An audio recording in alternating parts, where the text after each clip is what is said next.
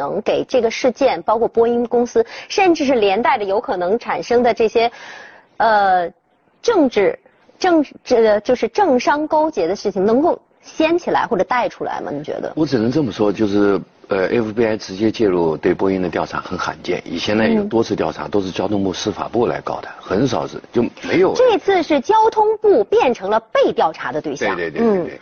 就等于是他波音和 FAA 同时受调查，对，然后呢，就是我我也看到这个消息，FBI 直接调查是很罕见的，说明就是里面他们怀疑就是有某种刑事案件在里边了，嗯，就不仅是技术问题了，对，是吧？对，这个所以这个性质是比较严重，值得我们关注啊。然后呢，可能会后面会揭露出很多问题。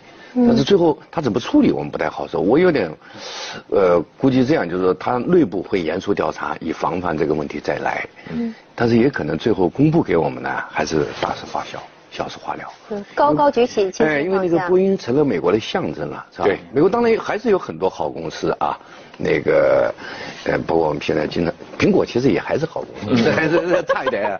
Google 非常好啊，它好公司还挺多的，还有一些很多精密仪器、医学啊。但是呢，某种角度来讲，波音是不可取代的。